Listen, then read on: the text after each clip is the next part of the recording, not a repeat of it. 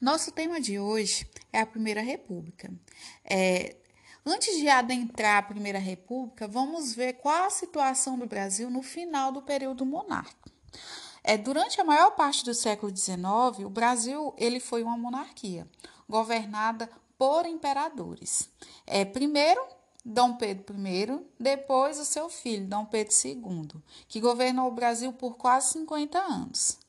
É no final do período monárquico, o que, é que vai ocorrer? O Brasil ele vai ser integrado ao capitalismo mundial.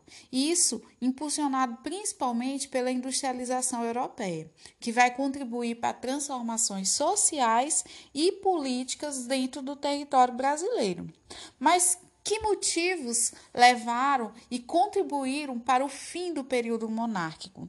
Aspectos sociais e econômicos, a questão militar, a questão do escravismo e o conflito entre o Estado e a Igreja, eles vão se colocar como um dos fatores que contribuíram para o fim do período monárquico no território brasileiro. No que tange aos aspectos econômicos, é importante mencionar para vocês que no século XIX o Brasil ele recebeu investimentos e empréstimos estrangeiros. E esses investimentos eles vieram principalmente da Inglaterra. E esses capitais eles vão ser investidos na infraestrutura do país, na construção de estradas de ferros, no abastecimento de água, na rede de esgotos e na iluminação pública. E todos esses fatores, eles vão contribuir para a expansão urbana e para a industrialização no território brasileiro. É, vale mencionar também que o cultivo do café, ele se destacou bastante. Essa atividade de monocultura, ela era voltada para exportação e riquezas e provocou transformações sociais e políticas no período e criou também uma nova oligarquia rural nas províncias do Sudeste. Nesse período, São Paulo ela já se destacava como uma, uma província mais rica do império e desejava maior participação na vida política do país, o que eles não conseguiam naquele período com o governo imperial. Então, é, esses fatores vão contribuir para eles se voltarem contra o governo, o governo imperial. Com relação à questão militar, o que, que vai acontecer? Os líderes militares, eles também estavam insatisfeitos com o governo central. Os militares, eles almejavam também maior participação na vida política do país. É, isso ocorre porque o exército ele tinha saído fortalecido da Guerra do Paraguai, que e queriam uma voz mais ativa na vida política. Então o exército ele passou a criticar abertamente o imperador Dom Pedro II, acusando-o de negligência e interferências indevidas em questões militares, o que acabava enfraquecendo o exército. Por esse motivo, os militares também irão se voltar contra o imperador e será mais um fator que contribuirá para o fim da, da monarquia no Brasil. O terceiro fator, nós temos a questão do escravismo. É importante mencionar também que a escravidão ela não foi extinta rapidamente. Ela foi extinta no Brasil de forma gradual e lenta. É importante é, mencionar ainda que o primeiro passo a ser tomado vai ser a lei do ventre livre, de 1871. Por meio dessa lei, é, colocava que a partir daquela, daquela data, 1871, todos os filhos de mulheres escravas é, nasceriam, é, nasceriam livres. Essa lei, ela de certa forma, ela vai ferir os interesses econômicos das, das oligarquias agrárias, que era a principal fonte de apoio do regime monárquico. Daí, várias oligarquias vão se voltar também contra o imperador. Por quê? Porque eles viram seus interesses econômicos prejudicados. É, Vale mencionar ainda que a província do Ceará ela será a primeira a abolir a escravidão. É, outro fator que vai contribuir para o fim da escravidão vai ser a campanha abolicionista, que vai incentivar a fuga em massa de escravos e vai acabar com isso desorganizando o sistema produtivo das fazendas. Por quê? Porque é, a mão de obra escrava era a principal mão de obra utilizada. E além disso, os militares eles acabar, eles deixaram de estar perseguindo escravos fugitivos. Então o dono ele tinha que arcar com os gastos de estar procurando os escravos que fugiam. Com isso, em 13 de maio de 1888, a escravidão ela vai ser abolida em todo o território do Brasil, sem indenização aos proprietários de escravos. E como foi uma, uma, o fim da escravidão foi sem indenização, esses proprietários de escravos, eles vão se tornar é, inimigos, de certa forma, do império. Eles vão acabar aderindo à causa republicana. Outro fator que vai contribuir para o fim da monarquia no território brasileiro vai ser o conflito entre o Estado e a Igreja. Esse conflito entre o Estado e a Igreja, ele vai ser provocado porque a Igreja Católica ela queria mais autonomia dentro é, das suas questões. É, é importante é, destacar que no Brasil vigorou o padroado, que era um vínculo entre o Estado e a Igreja, onde o governo tinha direito de intervir na nomeação de bispos e, em troca, ele pagava os salários dos membros da Igreja. A Igreja Católica ela vai ter dessa forma uma grande ligação com o Estado, até porque ela era considerada a religião oficial do nosso território. Desde meados do século 20, o Papa ele buscava aumentar o poder da igreja. E no Brasil, as autoridades católicas elas, elas tentavam de todas as formas fugir do controle imperial. Então, eles reivindicavam maior autonomia perante o Estado. Com isso, é, em 1870, ocorreu um conflito direto entre a igreja e o Estado. Isso porque a igreja proibiu os membros da maçonaria de participarem dos cultos religiosos, o que afetou grandes políticos influentes. É, na tentativa de colocar em prática, de cumprir as determinações papais, os bispos de Olinda e Belém, eles acabam proibindo esses é, políticos influentes que eram maçons de frequentarem os cultos religiosos católicos. E eles vão ser presos, eles serão presos. Daí inicia um conflito direto entre a Igreja Católica. Ah, como nosso país era a maior parte das pessoas era católica, as pessoas se voltaram contra Dom Pedro segundo nessa situação. E ele foi obrigado a anular é, a pena que ele tinha dado aos bispos e anistiou eles.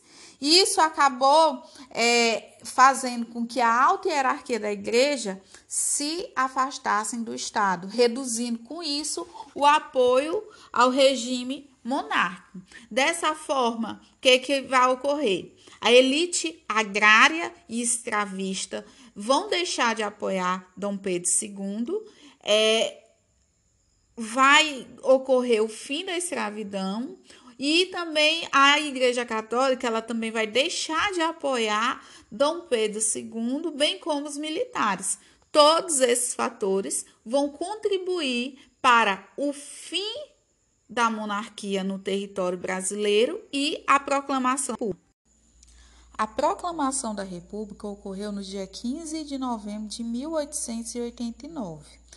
Essa data foi a data que a monarquia foi derrubada. Essa monarquia ela foi derrubada por meio de um golpe de Estado sem a participação popular. Ou seja, a proclamação da República ela foi conduzida por setores do Exército com o apoio dos republicanos paulistas que a maioria era cafeicultores, que queriam manter os seus privilégios dentro do novo regime. Ou seja, a proclamação da República ela foi um golpe de Estado sem a participação popular, porque as pessoas não tinham noção do que estava acontecendo. Dentro desse período, os militares, quando eles chegam ao poder, eles expulsam do país o imperador Dom Pedro II e organizam um governo provisório. Esse governo provisório, imediatamente eles vão convocar a Assembleia Constituinte para a elaboração de uma nova Constituição que ficou pronta em 1891 e estabeleceu o regime político da República Federativa. Nessa Constituição se destacou principalmente a ruptura entre a Igreja e o Estado. Quer dizer o quê? Que a partir desse momento o Brasil ele não tem mais uma religião oficial. A criação do casamento civil e também as províncias elas passaram a ser chamadas de estados. E o Brasil passou a ser chamado de Estados Unidos do Brasil. Com relação à administração da República, é, foi dividida em três poderes: o executivo, o legislativo e o judiciário. E o mandato do presidente seria fixado por um período de quatro anos, com sem direito à reeleição. É, as eleições elas passaram a ser diretas com voto aberto, quer dizer o quê? Que nesse período o voto ainda não era não era secreto.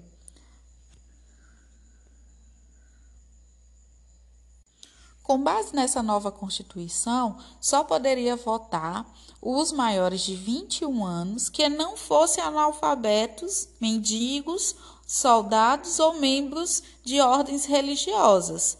É nesse período não há qualquer referência à mulher. Elas não tinham direito ao voto. Por esse motivo, eles nem colocaram nada na Constituição de 1891. Assim, podemos dizer que a República Velha ela é dividida em dois períodos: a República da Espada e a República Oligárquica. A República da Espada ela vai de 1889 a 1894. Foi o período em que o Brasil ele foi governado por militares os marechais Deodoro da Fonseca e Floriano Peixoto, que buscavam uma política centralizadora. Já a República Oligárquica ela vai de 1894 a 1930 e vai prevalecer aqui nessa república os interesses dos grandes cafeicultores. Os governos oligárquicos, eles eram adeptos do federalismo, que dava mais autonomia para os governos estaduais. Daí surgiu a alternância de poder entre São Paulo e Minas Gerais. Essa alternância de poder entre São Paulo e Minas Gerais ficou conhecida como política do café com leite e esteve presente durante a República Oligárquica. Agora, nós iremos comentar um pouco sobre o poder das oligarquias. No início do período republicano, o país ele foi governado por dois militares, o Marechal Deodoro da Fonseca e depois Floriano Peixoto. Esses militares, eles tinham como objetivo principal garantir a consolidação da República no, no Brasil. Além disso, eles também tinham como objetivo reprimir os grupos descontentes com o fim da monarquia. Com esse motivo, eles acabaram se empenhando em centralizar o poder e com isso ele, ele acabava confrontando os grupos regionais que desejavam maior autonomia em relação ao governo federal. Por isso, a centralização do poder, ela acabava gerando o quê? Ela acabava gerando insatisfação dos grupos regionais que desejavam maior autonomia em relação ao poder federal.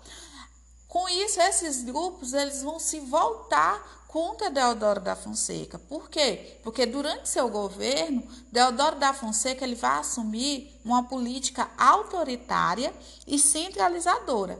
E essa política autoritária e centralizadora, ela vai gerar o quê? Descontentamento não só daquelas pessoas que apoiavam o regime republicano que oferecesse autonomia aos estados, mas ela vai gerar o descontentamento dos governadores, que não queriam um governo militar autoritário do país. Com isso, Deodoro da Fonseca ele vai acabar renunciando em novembro de 1891 e daí vai assumir o seu vice, Floriano Peixoto, que vai assumir o poder e quando ele assume o poder, ele procura se aliar às oligarquias, o que vai possibilitar a estabilização do regime republicano. Nosso próximo tema é a política dos governadores, que vai ser adotada durante a Primeira República. É, a política dos governadores, ela vai ter início a partir da eleição do paulista Prudente de Moraes, em 1894, que vai dar início à República Oligárquica. É, a, a chegada de Prudente de Moraes ao poder vai marcar a ascensão dos grandes cafeicultores ao comando político do país os presidentes do Brasil eles procuravam fazer alianças com as elites regionais e com isso eles acabaram implantando a política dos governadores, que consistia basicamente numa troca de favores entre o governo federal e os governos estaduais. Quer dizer o quê? Que o presidente apoiava é, as elites regionais é, e as elites regionais, em troca, ajudava é, a eleger deputados e senadores que apoiavam o governo federal. É, durante esse período, vai vigorar a política do café com leite, que possibilitou que os oligarcas se mantivessem no poder por cerca de 35 anos é que vai ocorrer uma alternância de poder alternância de poder entre São Paulo e Minas Gerais. As alianças elas vão prever acordos com grupos dominantes de cada estado. Em contrapartida, os grupos eles defenderiam as políticas federais e garantiriam a qualquer custo a eleição de deputados que apoiassem o governo federal. Em várias regiões, houve forte resistência contra a centralização do governo federal. É, talvez seja por isso, é, devido à adoção da política dos governadores, que muito, muitos oposicionistas eles não ganhavam as eleições. Então, resumindo, o que é a política dos governadores? A política dos governadores ela consistia na troca de favores entre o presidente e os governadores. Os governadores de estado davam seu apoio ao governo federal, ajudando a eleger deputados e senadores favoráveis ao presidente, e em troca, o presidente apoiava os governadores, concedendo verbas, empregos e favores para seus aliados políticos. A política dos governadores, ela vai reproduzir assim no plano federal a rede de compromisso e clientelismo que já ligava os coronéis e os governadores dentro dos estados. O certo é que a política dos governadores acabou influenciando na eclosão de um movimento lá no Rio Grande do Sul, que foi a Revolução Federalista, que ocorreu entre 1893 a 1895. E ela foi motivada principalmente devido à insatisfação com o governo federal no início da República, que adotava uma política é, autoritária e centralizadora. Com isso, dois partidos vão entrar em conflito. De um lado, o Partido Federalista do Rio Grande do Sul, liderado por Gaspar da Silveira Martins, que vai defender a revisão da Constituição e a garantia de um sistema federativo e a adoção do governo parlamentar. Esse sistema federativo daria mais autonomia aos estados e no outro, de outro lado, o Partido Republicano do Rio, do Rio Grande do Sul, que era liderado por Júlio Cartilhos, que desejava o quê? A centralização do poder conforme o governo federal assim queria. Essas divergências entre os defensores da autonomia estadual e os defensores da centralização do poder vai levar a uma luta armada que vai atingir a região sul do país e vai ameaçar a estabilidade do regime republicano. Esse conflito ele vai ter seu fim em 1895 com a, com a rendição do, do, dos revoltosos que desejavam maior autonomia. Que essa rendição ela vai ser mediada pelo presidente Prudente de Moraes. O coronelismo e o clientelismo na Primeira República. É, o que, que acontece? Para garantir a eleição, tanto de deputados como de senadores favoráveis ao governo federal, os governadores eles tinham que fazer alianças. E essas alianças elas eram feitas com os grandes proprietários de terra, que mais tarde passaram a ser chamados de coronéis. Os coronéis, eles tinham um grande poder naquela região. Eles tinham poder tanto econômico como poder é, de influenciar as pessoas. Por quê? Porque eles eram grandes proprietários de terra e a maior parte das pessoas trabalhavam nas suas terras e dependiam dele. Então, os coronéis eles se aproveitavam do poder que exerciam sobre a população pobre para garantir os votos que desejavam. Com isso, esse coronelismo ele foi possível é, por causa da proteção que os proprietários de terra exerciam sobre os camponeses, que eram dependentes da terra e da sua proteção, e não poderiam esses camponeses questionar as ordens desse coronel. Essas práticas elas foram possíveis também em virtude do clientelismo. O que era o clientelismo? Era pequenos favores que os coronéis faziam para os trabalhadores, como uma vaga no hospital, doação de roupa, um cargo público. Então, isso é clientelismo. Isso acabou fazendo com que as pessoas seguissem piamente as ordens do coronel. Daí, o funcionamento da estrutura política da República Velha se baseava em três níveis. No nível federal, estava a política do café com leite, que marca a alternância entre poder entre São Paulo e Minas Gerais. No nível estadual, nós temos a política dos governadores, que marca a troca de favores entre o presidente e os governadores, e no nível municipal nós temos o coronelismo, que marca a troca de favores entre os coronéis e os governadores. Toda essa situação, ela vai fazer, ela vai fortalecer de certa forma é esse coronelismo, ou seja, podemos concluir que a política dos governadores ela fortaleceu o coronelismo, que é presente até hoje na nossa sociedade.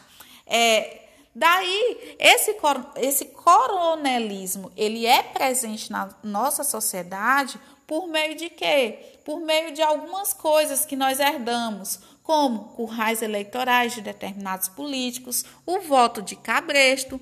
O que é o voto de cabresto? O voto de cabresto é aquele voto que você vota sem porque a pessoa está lhe mandando. Eu quero que você vote nessa pessoa. E você não questiona se aquele candidato realmente é, satisfaz as suas necessidades. Você simplesmente segue uma ordem de alguém que está pedindo para você.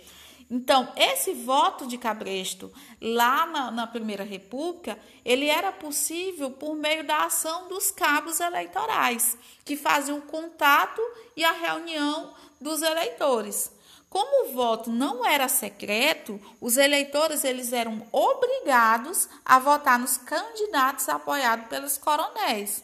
Mas por que, que eles eram obrigados? Ou ele votava, ou ele perdia, ele perdia o emprego, ou levava uma bela de uma surra quando o coronel não mandava lhe matar. É, É importante lembrar vocês que durante essa primeira república as fraudes eleitorais elas eram muito frequentes.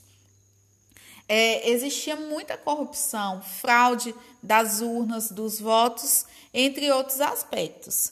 Então, o voto de cabresto ele se tornou uma prática comum no interior do país e permitiu que as elites oligárquicas se mantivessem no poder. E os coronéis exerciam essa grande influência política na política estadual, chegando até mesmo a administrar a justiça e a controlar a política em suas áreas de influência, devido ao quê? Devido ao coronelismo, ao clientelismo e ao voto de cabresta, que impõe ao eleitor a vontade daquele coronel, ou seja, a vontade daquelas elites oligárquicas. Agora, nós iremos tratar sobre a chegada dos imigrantes no Brasil. No início da República, ocorreu no Brasil a grande imigração que é a chegada de vários estrangeiros que vão deixar seus países de origem em virtude da guerra, da fome, da falta de trabalho, para virem morar, é, morar e trabalhar no território brasileiro. O que, que vai acontecer? É, desde a, a proibição do tráfico negreiro em 1850, vários grupos da elite brasileira já pontuavam que era necessário substituir a mão de obra escrava por outra forma de mão de obra. Daí a mão de obra imigrante, ela tinha o objetivo de substituir a mão de obra escrava. E o governo brasileiro, ele deu grande incentivo à imigração para o Brasil, subsidiando as viagens das famílias de imigrantes.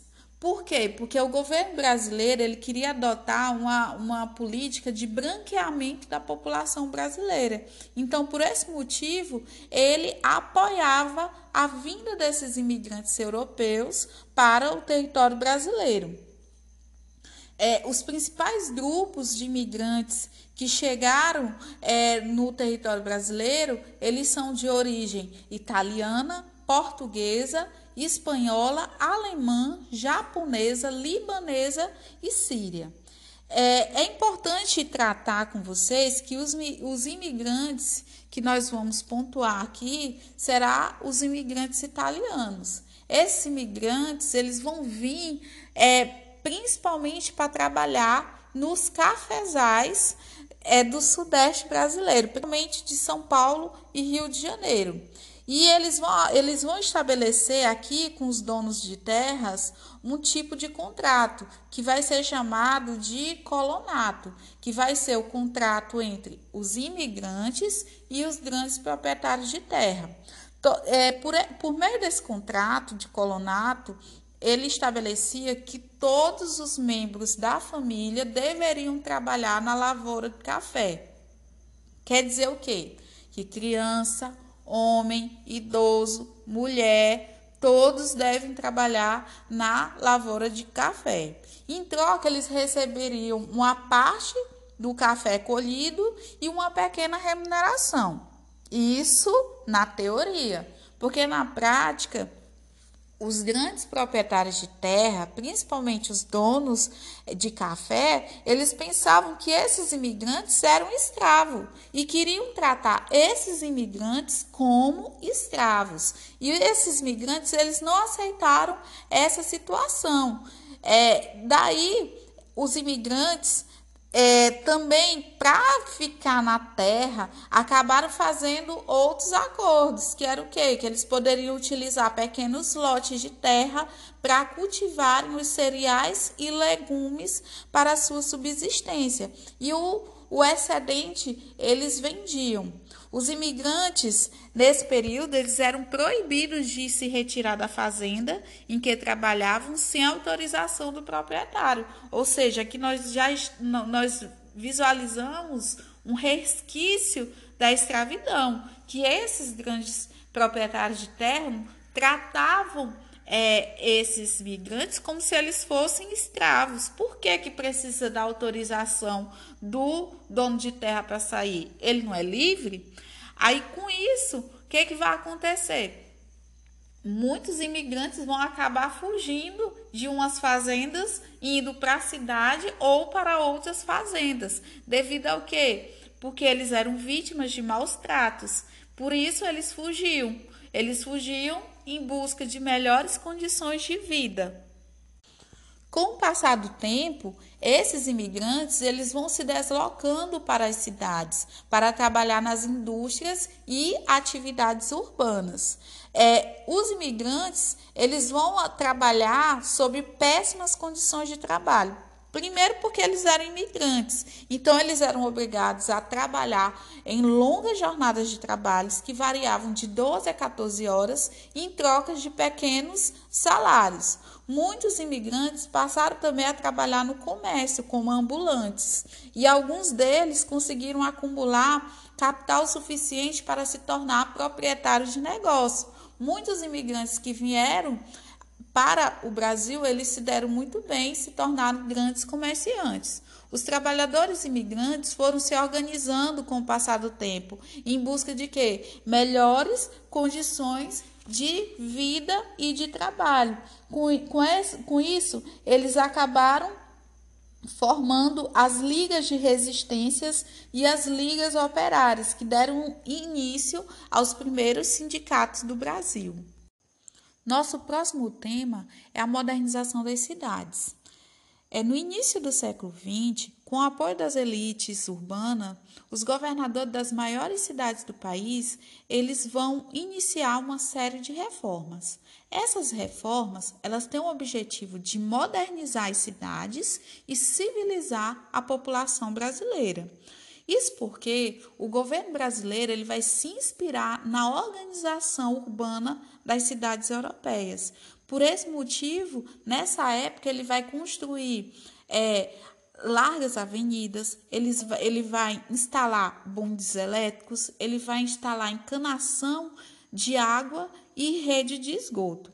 Esse período de inovações foi marcado por intensas mudanças, tanto sociais como econômicas, criando com isso um sentimento de otimismo nas pessoas.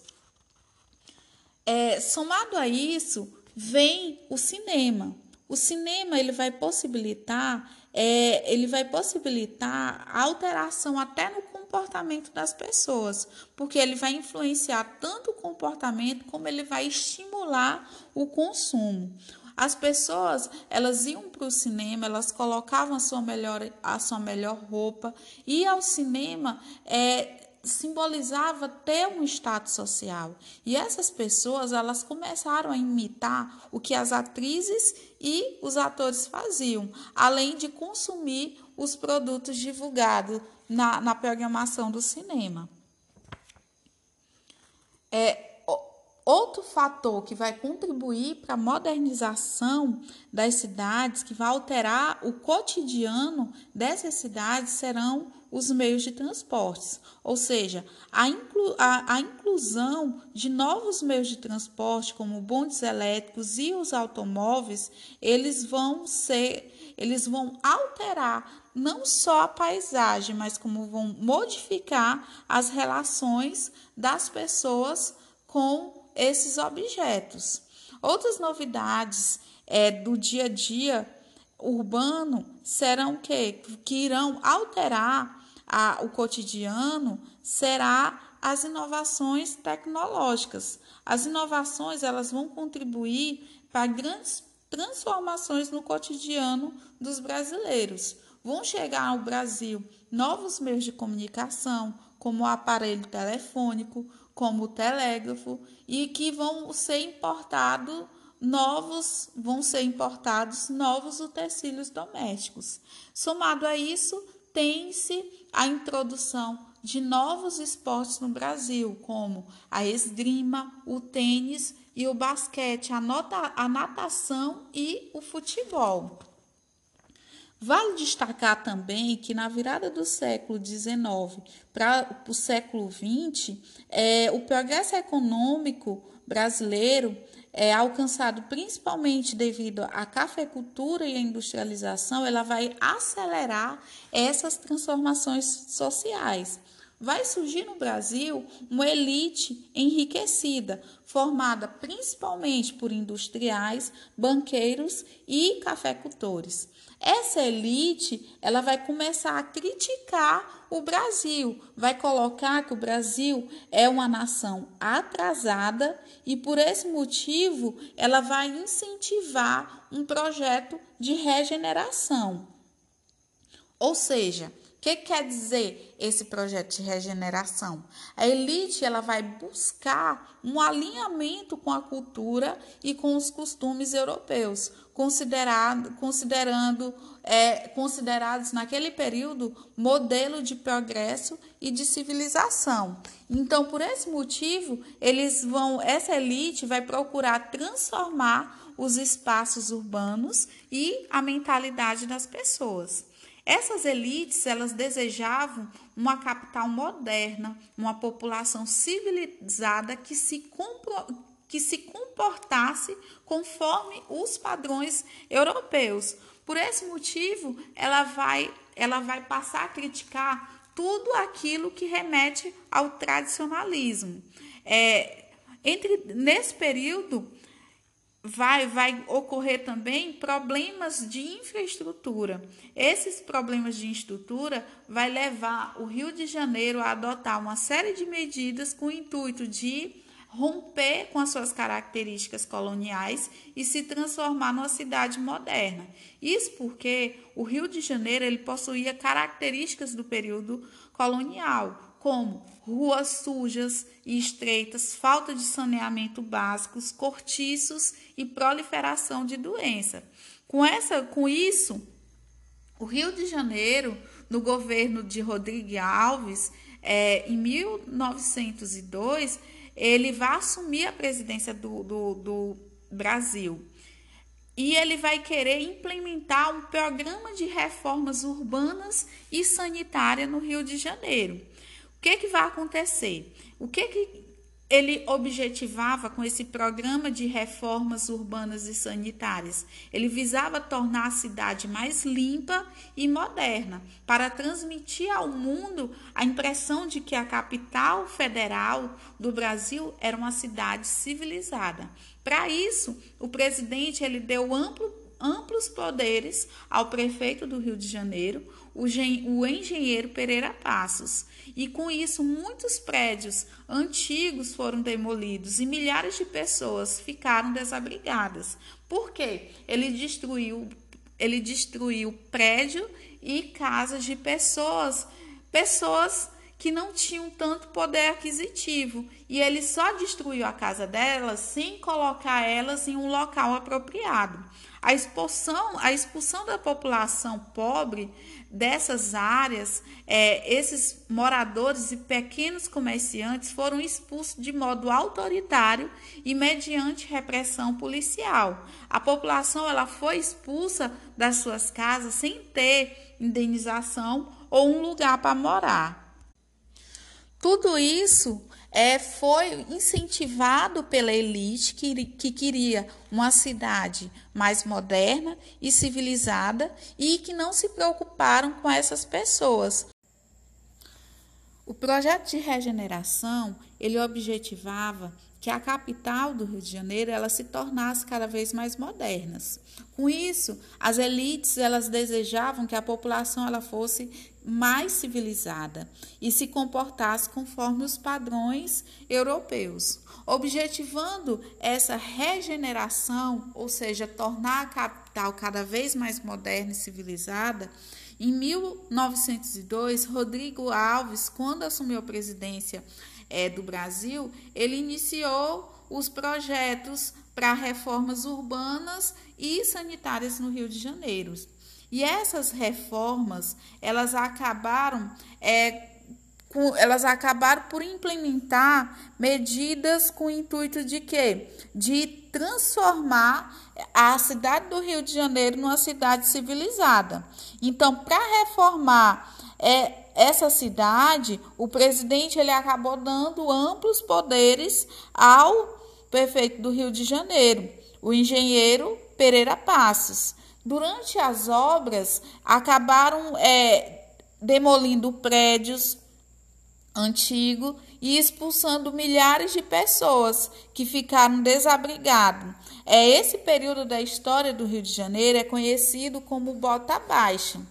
Então, essa população que foi expulsa das suas residências é, eram que eram pessoas pobres e pequenos comerciantes que foram expulsos sem direito à indenização ou ter um novo local para morar, ou seja, o governo ele não se preocupou em estabelecer uma nova moradia para essas pessoas que foram expulsas do centro da cidade. Com isso, notamos que as reformas tanto de infraestrutura como sanitárias, elas foram conduzidas pelo governo de forma autoritária e marcada por uma grande repressão policial. E essa repressão policial e esse autoritarismo do governo acabou levando à insatisfação da, à insatisfação da população. Isso porque os, os pobres que foram desalojados das suas residências sem direito à indenização ou a um novo morar ou um novo local para morar, eles acabaram sendo é, eles acabaram sendo obrigados a se mudar para os subúrbios e também para os morros e e isso deu origem, de certa forma, às primeiras favelas do Rio de Janeiro. Essa situação provocada pelas reformas de infraestrutura e também pelas reformas de sanitarização, elas de certa forma elas deixam a população bastante descontente com a forma como o governo conduzia conduzia esse processo de regeneração. Nosso próximo tema é o processo de sanitarização e a revolta da vacina. É, o médico responsável por conduzir as reformas sanitárias no Rio de Janeiro será o médico Oswaldo Cruz. Seu objetivo era sanear a cidade do Rio de Janeiro e combater doenças como a febre amarela e a peste bubônica. Para isso, ele tomou medidas com o intuito de eliminar os ratos e os mosquitos. No momento que essas doenças elas foram controladas, ele passou para o seu segundo objetivo, que ele, ele comandou um processo de erradicação da varíola erradicação da varíola. É, e para isso, a única forma eficiente para é, combater essa doença era por meio da vacinação da população. Mas o que, é que vai acontecer? Nessa época, a oposição ela vai, ela vai propagar uma série de informações falsas, infundadas, que vão questionar a eficácia da vacina. E essas informações falsas elas vão acabar é, deixando a população assustada, principalmente a população de origem pobre. Com isso, é, vai levar o governo a tomar outra, outra medida autoritária. Em 1900, em 1904, ele vai, ele vai aprovar a lei da vacina obrigatória e ele vai passar a usar a força policial nos casos de resistência a, a de resistência à vacinação.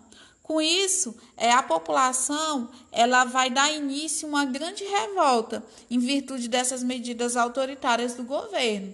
Após a revolta, a vacinação ela vai deixar de ser obrigatória e vai passar a ser voluntária.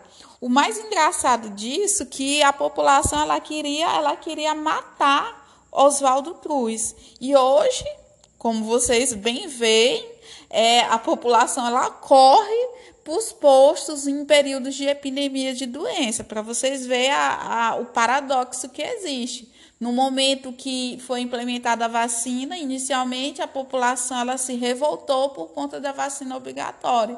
E hoje ela se revolta porque muitas vezes não tem vacina suficiente para a população.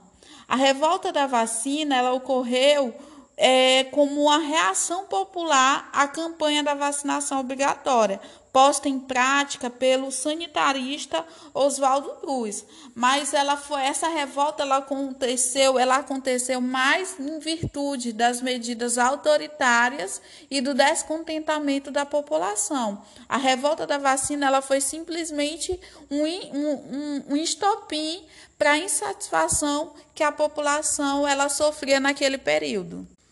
Então, a revolta da vacina, ocorrida no Rio de Janeiro em 1904, ela vai, ela vai ocorrer no período do projeto de modernização da cidade do Rio de Janeiro pelo presidente Rodrigo Alves. E ela vai, ela vai ocorrer em virtude é, da destruição de cortiços e favelas e ampliação das avenidas, construção de novos prédios inspirados em Paris. A expulsão de comunidades pobres da, da região central ela vai contribuir para a alta dos custos de vida e ela vai ser vai gerar o estopim da revolta da vacina, que é o que? A vacinação obrigatória contra a varíola, que vai ser implementada pelo médico sanitarista Oswaldo Cruz e vai desencadear esse conflito. Durante o conflito, um grupo de partidários radicais do mal, Floriano Peixoto, denominados jacobinos florianistas, eles vão tentar tomar o poder, não obtendo resultados satisfatórios. Nosso próximo tema são os movimentos populares no Brasil. No início da República, existia uma grande dificuldade de comunicação entre o sertão e as regiões urbanizadas. Com isso, o povo sertanejo vivia em, péssimas condições de vida e com poucas opções de trabalho e a maioria da população que morava no sertão, elas eram, elas trabalhavam e moravam nas terras dos coronéis e recebiam baixos salários ou até mesmo não recebiam nada. Com isso, uma das alternativas buscada pelos mais pobres foi o messianismo, que é a esperança depositada em um líder capaz de livrá-los do sofrimento. Com isso, o líder messiânico é um, é, são homens com grande carisma que ajudavam os necessitados e pregavam valores cristãos. Eram idolatrados pelo povo e considerados salvadores. Um dos primeiros movimentos messiânicos do Brasil será a Guerra dos Canudos. Esse movimento ele vai ser liderado por Antônio Conselheiro, que é considerado um líder messiânico. É Antônio Conselheiro, ele vai percorrer o sertão do Nordeste brasileiro e ele vai reunir um grande número de seguidores. E é, é ele, juntamente com seus seguidores, vão organizar uma sociedade comunitária na qual é, suas regras seriam baseadas nas palavras da, da Bíblia e todas as pessoas trabalhavam cooperando entre si. Com isso, eles vão se restabelecer na região dos, dos canudos e vão formar um arraiá que vai ser chamado de Belo Monte. E esse arraiá será administrado por Antônio Conselheiro. Essa comunidade ela vai produzir para a sua subsistência e ela vai vender o excedente diretamente para os comerciantes. Essa situação ela vai acabar, ela vai acabar incomodando os poderosos da região, é, os poderosos da região. Com isso, que vão, é, é, esses poderosos da região, elas vão tentar, vão fazer com que o governo é, comece a tentar acabar com esse movimento. Por quê? Porque eles vão colocar que essa comunidade, que esse arraiar do Belo Monte é um, um reduto dos monarquistas. Por quê? Porque aquelas pessoas que viviam é, no arraiar do Belo Monte eram considerados fanáticos e monarquistas. Com isso, é, em mil 896, o governador da Bahia ele vai solicitar ao exército a aniquilação de Canudos. Daí vai iniciar a Guerra de Canudos. A Guerra de Canudos, ela vai ocorrer no estado da Bahia em 1896 a 1897. Seu, seu líder é o Antônio Conselheiro, que é considerado um líder messiânico. As causas desse conflito vai ser a miséria da população nordestina, a má distribuição de renda, o descaso com o trabalhador rural, a seca, o aumento de impostos, a separação entre a religião e o Estado decorrente da proclamação da República, que era uma das críticas desse movimento. É, os camponeses que seguem Antônio Conselheiro, eles vão formar, como eu coloquei, o Arraiá de Canudos ou Arraial do Belo Monte, no interior da Bahia.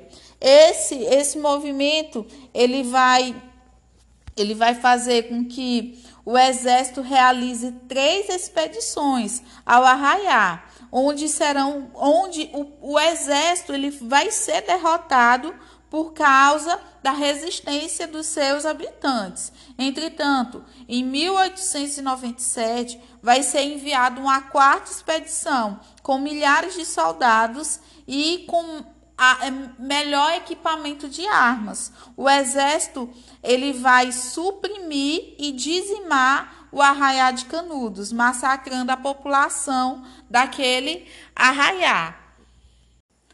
Nosso próximo movimento popular vai ser a Guerra do Contestado, que vai ser um conflito que ocorrerá na região sul do, do Brasil em 1912 a 1916. É, o que, que vai acontecer? Por que, que ela recebeu esse nome? Porque esse conflito ocorreu entre as fronteiras do Paraná e Santa Catarina. Lá nessa região, é, havia um território pertencente ao estado do Paraná, cujo direito de posse era contestado por Santa Catarina. Os habitantes dessa região, ela, ele, eles praticavam agricultura de subsistência e exerciam atividade como cultivo de erva mate e o corte de madeira. Como havia poucos médicos e religiosos é, padres, no caso, nessa região, a população elas se aconselhavam é, em relação às doenças, elas se aconselhavam com os monges, que eram pessoas de grande carisma e que não tinham vínculo com qualquer religião, mas eram conhecedores dos valores cristãos e das plantas medicinais da região. Esse movimento também pode ser considerado um movimento messiânico. Por quê? Porque a população ela, ela colocou no seu líder como salvador daquelas pessoas que sofriam naquela região. É um conflito sociopolítico causado pela disputa desses territórios. Por isso, recebe o nome de contestado, ou seja, recebeu esse nome porque envolvia um conflito sociopolítico ocasionado pela disputa daquela região. A Guerra do Contestado, ela teve lugar entre as fronteiras do Paraná e Santa Catarina e ela foi causada, ela acabou sendo um movimento, um, é ela ocorreu num momento de grande dificuldade para a população Daí essa população viu no líder José Maria dos, de Santo Agostinho um monge peregrino que se sensibilizou com a situação daquela região e acabou atraindo uma grande quantidade de pessoas é, para aquela região. Lá eles formaram uma vila, uma vila que recebeu o nome de Vila Santa. É, com o passar do tempo, essa organização ela despertou a preocupação das autoridades republicanas, que acabaram se mobilizando no intuito de é, acabar com esse movimento. Então, quais são as causas da guerra do contestados? As causas dessa guerra estão envolvendo os limites interestaduais entre Paraná e Santa Catarina, a competição econômica pela exploração das riquezas naturais é, da região, que no caso era Madeira, a disputa pela posse da terra, é, numa estrada de ferro que era reivindicada por uma companhia é, que estava construindo uma ferrovia. E esse movimento do contestado também é considerado um movimento messiânico. Por quê? Porque seu líder era um monge e atraiu é, essa população com o seu carisma. E ele era considerado um, um salvador daquela região. Nosso próximo tema é a revolta da Chibata. A revolta da Chibata foi, foi a revolta em que os marinheiros é, se revoltaram contra as péssimas condições de trabalho. Por quê? Porque naquele período as leis permitiam que os marinheiros levassem chibatadas como punição, o que gerava grande descontentamento entre eles. Essa punição da chibatada é em virtude principalmente da maioria dos marinheiros serem negros.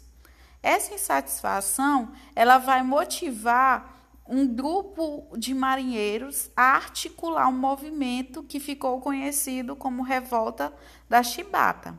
A Revolta da Chibata ela vai ocorrer em 22 de novembro de 1910, quando o marinheiro João Cândido Felisberto, conhecido como Almirante Negro, ele vai liderar um movimento com mais de 2 mil é, marinheiros que vão assumir o controle de quatro navios ancorados no Rio de Janeiro. Os navios tinham o nome de Minas Gerais, São Paulo, Bahia e Deodoro. Esse, esses eram os nomes desses navios de guerra. Esse movimento eles exigia o fim dos castigos corporais, o aumento, é, o aumento dos salários e melhores condições de trabalho para os marinheiros. É, vale salientar que esse movimento, é, o, líder, o líder da revolta, o João Cândido, conhecido como Almirante Negro, ele vai redigir a carta reivindicando os fins dos castigos físicos, melhorias na alimentação e a anistia para participaram da revolta. Entretanto, é, é, a revolta da, da Chibata é, ela foi proveniente principalmente desses marinheiros que se amotinaram e reivindicando melhores condições de vida e de trabalho naquela situação, eles ameaçaram a bombardear a capital do Rio de Janeiro. O povo em si, eles apoiavam o movimento à beira, à beira do cais, com lenços brancos. A elite, consequentemente, ela fugiu da cidade do Rio de Janeiro. Entretanto, apesar desse movimento ter tido um acordo entre o governo e os revoltosos, o governo ele não, não honrou com o acordo. Dos 66 amotinados que se entregaram, somente o líder, João Cândido, o almirante negro, sobreviveu. É, como consequência, Dessa forma, nós temos a prisão e a tortura dos envolvidos na rebelião e, como uma consequência positiva, nós temos o fim da pena de açoite, que era a chibata, a qual esses marinheiros eles sofriam como punição de eventuais erros que eles viessem a cometer, ou até mesmo pelo o seu superior não ir com a cara do marinheiro e mandar é, dar chibatada neles como punição.